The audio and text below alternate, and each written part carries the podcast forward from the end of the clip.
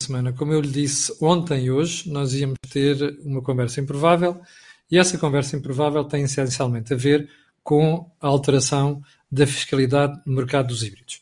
Um, quero recordar aos espectadores eh, do canal A Cor do Dinheiro que nós já tratámos este tema do ponto de vista estritamente fiscal há cerca de um mês num programa feito com a Vision. Aliás, nós, é um programa novo, criado no, no, no canal A Cor do Dinheiro, em que nós analisamos estritamente esta questão. Agora, o problema é que o mercado, entretanto, continua a mudar. E nós temos aqui várias componentes para analisar nesta matéria. Olha, uma delas é porque é que nós mudamos tão frequentemente fiscalidade, que depois acaba por ter um impacto sério nos mercados, seja de automóveis ou outro qualquer. Segundo, um, como é que isto depois afeta todos os stakeholders do setor? Desde os compradores de carros, alguns deles já tinham encomendado os carros em 2020 e depois vão levar com os carros em 2021 com um valor de fiscalidade completamente diferente. E finalmente, Vamos para o setor em específico, por isso é que está aqui o António Oliveira Martins, que é o Country Manager da Lisplan, e o Ricardo Silva, que entretanto passou a diretor comercial. Aliás, Ricardo, acabo, começo mesmo por dizer parabéns, uh, uma nova função. Uh, vamos ver, é, do decorrer da conversa, como é que nós podemos analisar uh, o mercado, até tendo em conta estas novas realidades. Bom, António, vou começar por ti. Okay. Surpreendeu-te esta mudança de escalidade de 2020 para 2021? Não, não, não, surpreendeu porque todos os anos há mudanças surpreendentes, não é? Portanto, a surpresa já não é surpresa. Um, eu já estou há muito tempo nos automóveis e, e na Lisplan e, e, e, raros foram os anos em que, em que não houve alterações surpreendentes afetando a fiscalidade do automóvel. Portanto, eu diria que isto já faz parte da rotina. Um, mas uh, eu diria que estamos calejados, mas não satisfeitos com este, com este estado de coisas permanente.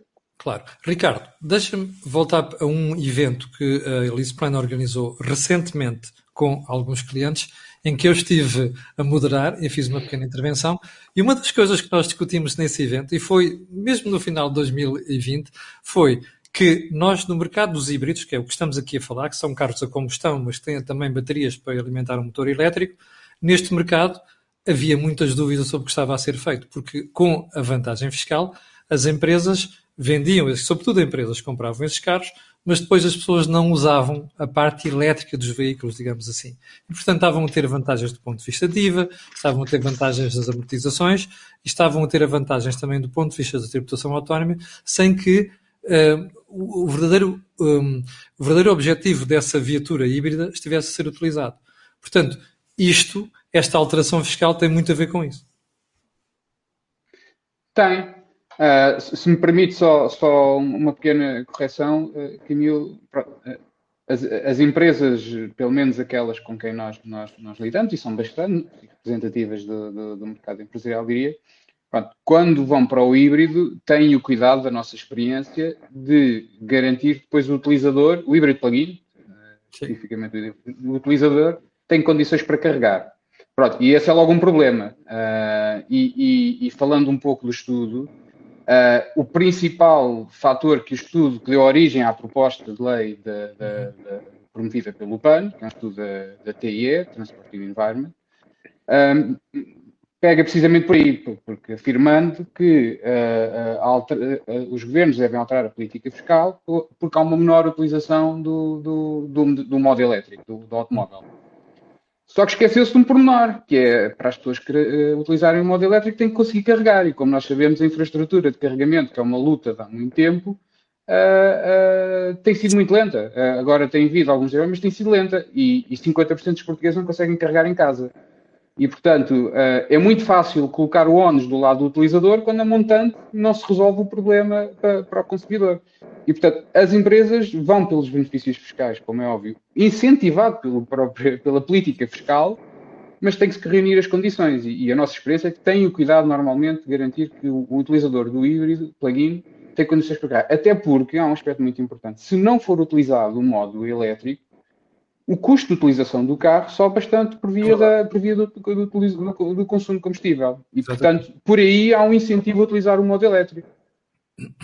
Ô António, quando toda esta questão se colocou, antes do Estado ter legislado sobre esta matéria, concedendo os tais benefícios fiscais, não se devia ter pensado em tudo isto primeiro, que é, será que nós temos uma rede que já permite fazer uma, ou melhor, provocar um crescimento massivo da venda de automóveis híbridos plug-in?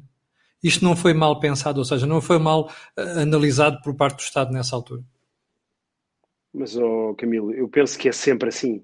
Uh, é verdade, é verdade, porque lembro-me lembro que há uns anos o estou do terreno uh, uh, havia, não se percebeu que, que as questões de ISV iriam levar a uma, a uma relativa despenalização do, do gestor do terreno, as vendas dispararam e depois reagiu-se. Agora, as regras que se aplicavam ao elétrico eram parcialmente aplicadas aos híbridos plug-in, as vendas dispararam, reagiu-se. Isto é, isto é uma questão de, de, de, foco. O automóvel, o automóvel é sempre um alvo eh, muito fácil. É a galinha até... da fiscalidade, no final. E há muita demagogia, uh, oh, oh Camilo. Eu acho que nós devíamos contextualizar o, a, a, venda de, de, ligeiros de passageiros novos, e depois até vamos a um subgrupo, que é os híbridos, no meio de tudo. O desafio da redução das emissões, na realidade, o, o setor dos transportes representa 25%. É verdade. Os ligeiros de passageiros, porque os transportes não é só os ligeiros de passageiros, é, são os pesados, é os aviões, é os navios. Os ligeiros, os ligeiros de passageiros que de facto em, em quantidade são, são eh, bilhões, porque no fundo estamos a falar do carro particular, estão, eh, representam metade disso, 12,5%. Normalmente a idade média do parque é, é 10, 12 anos, portanto as vendas novos representam menos de 10% desse, é desse volume de 12,5%. Portanto, quando o foco está totalmente na venda de novos e não, por exemplo, em, em rapidamente acelerar o abate dos carros, sim, esses muito poluentes, que são os carros de há 20 anos, que nós vemos todos a circular aí com um rastro de fumo preto, isso é que, isso é que era isso é que era uma política fiscal amiga do ambiente. Conseguir, conseguir que esses carros fossem abatidos rapidamente e deixassem de, de, de atirar CO2 para a atmosfera. António, daí a questão da demagogia, né? porque isto é claramente demagogia misturada com política fiscal. Completamente. É. Ricardo, deixa-me voltar a ti para colocar esta questão. Um, eu tive uma série de espectadores, por isso é que nós fizemos aquele programa com a Visão há cerca de um mês. Eu tive uma série de espectadores que me escreveram a queixar-se, que diziam assim: olha, eu encomendei o carro em 2020, o problema é que os fabricantes estão com um problema na, no line-up e na linha de produção uh, e, portanto, não vão conseguir entregar o carro em 2020, vão entregá-lo em 2021. Mas eu agora fiz as contas para um certo valor do automóvel para a minha empresa e custo de utilização em 2020 e agora em 2021 vai mudar completamente. Nos cálculos que nós fizemos há um mês, apresentámos um automóvel que custava 49.900 euros e com a alteração da fiscalidade vai saltar para 64 mil euros. Isto é uma coisa impensável. Ora, o que é que eu gostava de tentar perceber, Ricardo, do ponto de vista da lease plan, e das empresas em geral. Como é que vocês agora conseguem lidar com isto? O cliente que encomendou o carro, por exemplo, em 2020 e que agora é confrontado com esta alteração e com o aumento de custo associado à detenção do automóvel. Pois, o, o, o primeiro aspecto temos tra tra trabalhar é informar os clientes para aqueles que ainda não tomaram a decisão, ainda vão a tempo.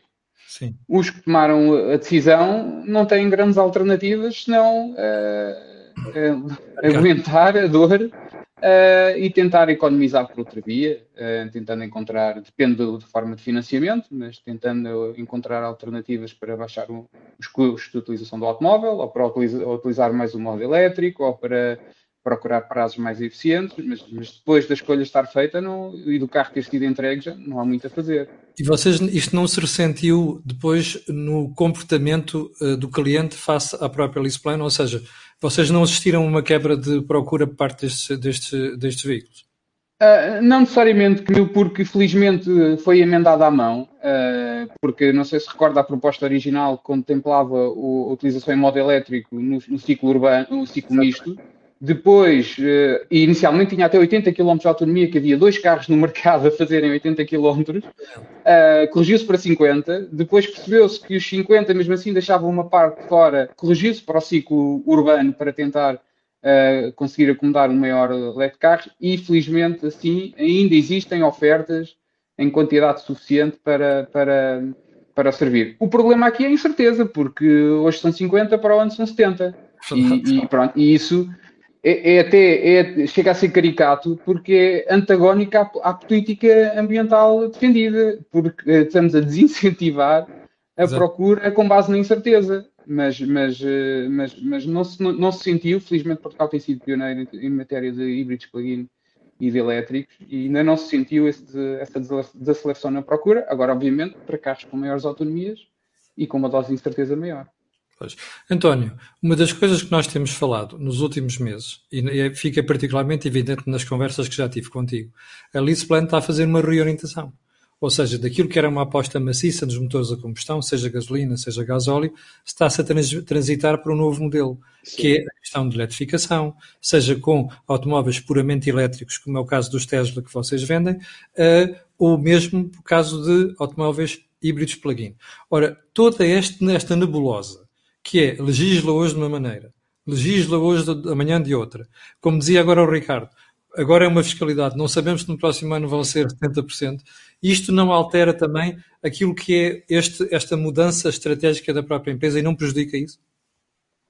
Acho que fica mais difícil apontar caminhos inequívocos para essa transição hum, que, que, pronto, que inevitavelmente terá que ser feita.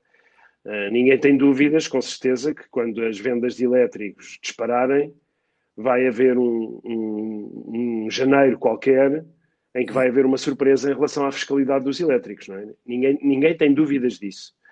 Um, eu, acho, eu acho que uh, as decisões, uh, obviamente que acabam por ser influenciadas pela política fiscal, e é, e é um dos objetivos dessa mesma política, para além de, da obtenção de receita, é orientar o mercado em determinados sentidos, mas eu diria que as empresas devem ter razões mais fortes do que as empresas e os particulares devem ter razões mais fortes do que propriamente um, o, a fiscalidade quando decidem uh, enverdar por este caminho.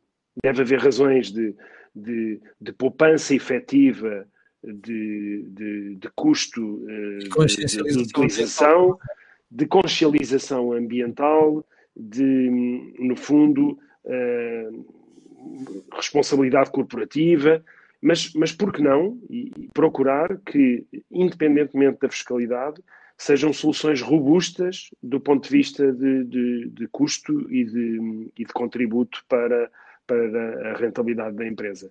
Porque, porque elas poderão, poderão e deverão ser uh, a prazo um, independentemente da fiscalidade, deverão ser soluções que, do ponto de vista económico, fazem sentido. Sim. Ricardo, vocês não vão abrandar a oferta neste segmento, então, segundo depreendo da resposta anterior? Não, não, muito pelo contrário. Uh, primeiro é importante referir que há procura. Uh, uh, pronto, as empresas, como o António acabou de referir, tomam decisões com base em fatores económicos, mas também têm a sua, a sua própria política de responsabilidade social e ambiental neste caso. Portanto, uhum. aliás, nós no estudo que fizemos recentemente, uh, uh, concluiu-se que, que, a consciência uh, do impacto que as nossas escolhas têm em tudo na vida, inclusive o ambiente, subiu. E, portanto, se, a, pandemia acabou por acelerar, acelerar o desejo de transição. agora, obviamente que o, o, aconselhamento que damos é em função daquilo que também são, são as orientações, neste caso realidade tem um impacto grande. Uh, os elétricos, como o António referiu, há um aspecto importante, também não há oferta suficiente. Uh, e, portanto, um dos argumentos era transitar dos plug-in, forçar a transição dos plug-in para os elétricos, mas não há oferta suficiente para, para, para servir os clientes. Também não há rede de carregamento propriamente ajustada a isso. Não há rede, não há oferta e, portanto, o caminho faz caminhando. E, e é importante é não cortar as pernas ao caminho. É, foi o que, é o que acontece cada vez que há, que há alterações deste género. António, vou voltar. Diz, diz, António. Não, diz. Ia só acrescentar uma coisa que eu acho que também foi negligenciada nesta nesta decisão e houve alguma miopia, que é, uh, os, os, para mim, os, os, os híbridos plug-in têm um papel muito importante no sentido de ajudar o mercado a transitar para o elétrico. porque uhum. proporciona uma primeira experiência com a questão do carregamento, retira muita da ansiedade e retira muita da ansiedade, mas educa, educa o consumidor. consumidor. na utilização de um veículo elétrico, eh, na, na, na questão da, da compra de um carregador, de Sim. ter os consumos eh, separados na sua conta, etc. Portanto, prepara o mercado para a transição elétrica. E esse é um aspecto que eu acho que não, não foi suficientemente tido em conta. É importante. Todos nós sabemos que o híbrido plug-in. Precisamente por causa disso. Não é, não é o ponto de chegada, mas é importante na transição. Sim. Ricardo, um, tendo em conta esta linha que o António está a referir, eh, eu fiz uma entrevista uh, ao responsável da Brisa para esta área e vocês, a meados do ano passado, onde nós sabíamos que, não podíamos divulgar naquela altura, mas sabíamos que a Brisa ia criar um, junto de, dos postos da, da, Galp, uma rede de carregadores com maior potência. Ora bem, isto já uhum. foi anunciado. Esta, estas iniciativas podem contribuir, aliás, até houve até uma parceria com a própria Lisplan nesse sentido, uh, estas parcerias podem contribuir para acelerar esta transição do, da combustão para o mercado de eletricidade pura e, pura e simplesmente. Eu, eu, diria mais, não contribui, são chave. São chave ter infraestrutura, especialmente se olharmos para a rede de autoestradas, onde normalmente fazemos deslocações, como é óbvio, maior, é absolutamente chave ter infraestrutura de carregamento ultra rápido, não só rápido, mas ultra rápido, como é o caso. Uh, porque estamos a falar de carregar um carro em 30 minutos, um carro com uma autonomia simpática, uh, no pior cenário, e portanto são absolutamente chave para essas deslocações, porque deslocações pendulares na cidade não há tema. Uh, aliás, foi uma das aprendizagens que se fez no, é, é, foi uma das aprendizagens que se fez no tema, no, no, no tempo, foi que ao início despejou-se carregadores nas cidades, mas na verdade onde eles são mais necessários, são necessários nas cidades também, é na, nas vias rápidas. E, e, esses investimentos são chave. E rede de carregamento ultra rápido, particularmente, vemos também nos centros comerciais, que a própria forma como nos abastecemos um elétrico é completamente diferente da forma como abastecemos um, um carro a combustão. E, portanto, vê-se a crescer redes no, nos centros comerciais onde as pessoas tipicamente andam e, no, e nos, e nos, António, e nos. Para fechar a entrevista, vou só perguntar se estás otimista em relação a 2021 e estão preparados para depois mais alguma ginga-joga de mudança fiscal que possa aparecer por aí até ao final do ano. É isso. Até ao final do ano. Normalmente janeiro é que é a época. Mas eu digo final oficial. do ano orçamento, que é para o próximo ano, é nesse sentido ah, que sim. eu estou. Não, mas isso não, não tenho dúvidas, não tenho dúvidas. Aliás, um, por um lado, por um lado até valoriza o papel de uma empresa com a Lisplan, porque pronto, todos os anos temos a obrigação de esclarecer o público e, e, e, e no fundo, um, tentar avaliar os impactos destas alterações e, e portanto, mantém-nos sempre aqui ocupados e, atentos. Uh, e, flexíveis para as soluções. Importantes no, no esclarecimento do, do, dos nossos clientes e, parceiros. Uh, eu, eu, eu, eu, tenho um otimismo moderado relativamente a 2021. Pronto, o, o ano de 2021 penso que, que, tinha condições para, para ser um ano uh, para, no fundo, esquecermos o, é melhor, só que 2020. E complicou tudo. Acho que este confinamento pronto, veio aqui adiar um bocadinho o início do ano económico que mesmo assim, mesmo que não vá ter 12 meses, porque parece-me ser uma evidência, um, acredito que, que depois, uh, com já uma parte da população vacinada, portanto, com uma luz ao fundo do túnel um bocadinho mais brilhante, acredito que depois vá, vá ser um crescendo muito forte e rápido. Mas é preciso eh, ainda uh, passar por alguns cabos de tormentas como o que estamos a passar agora.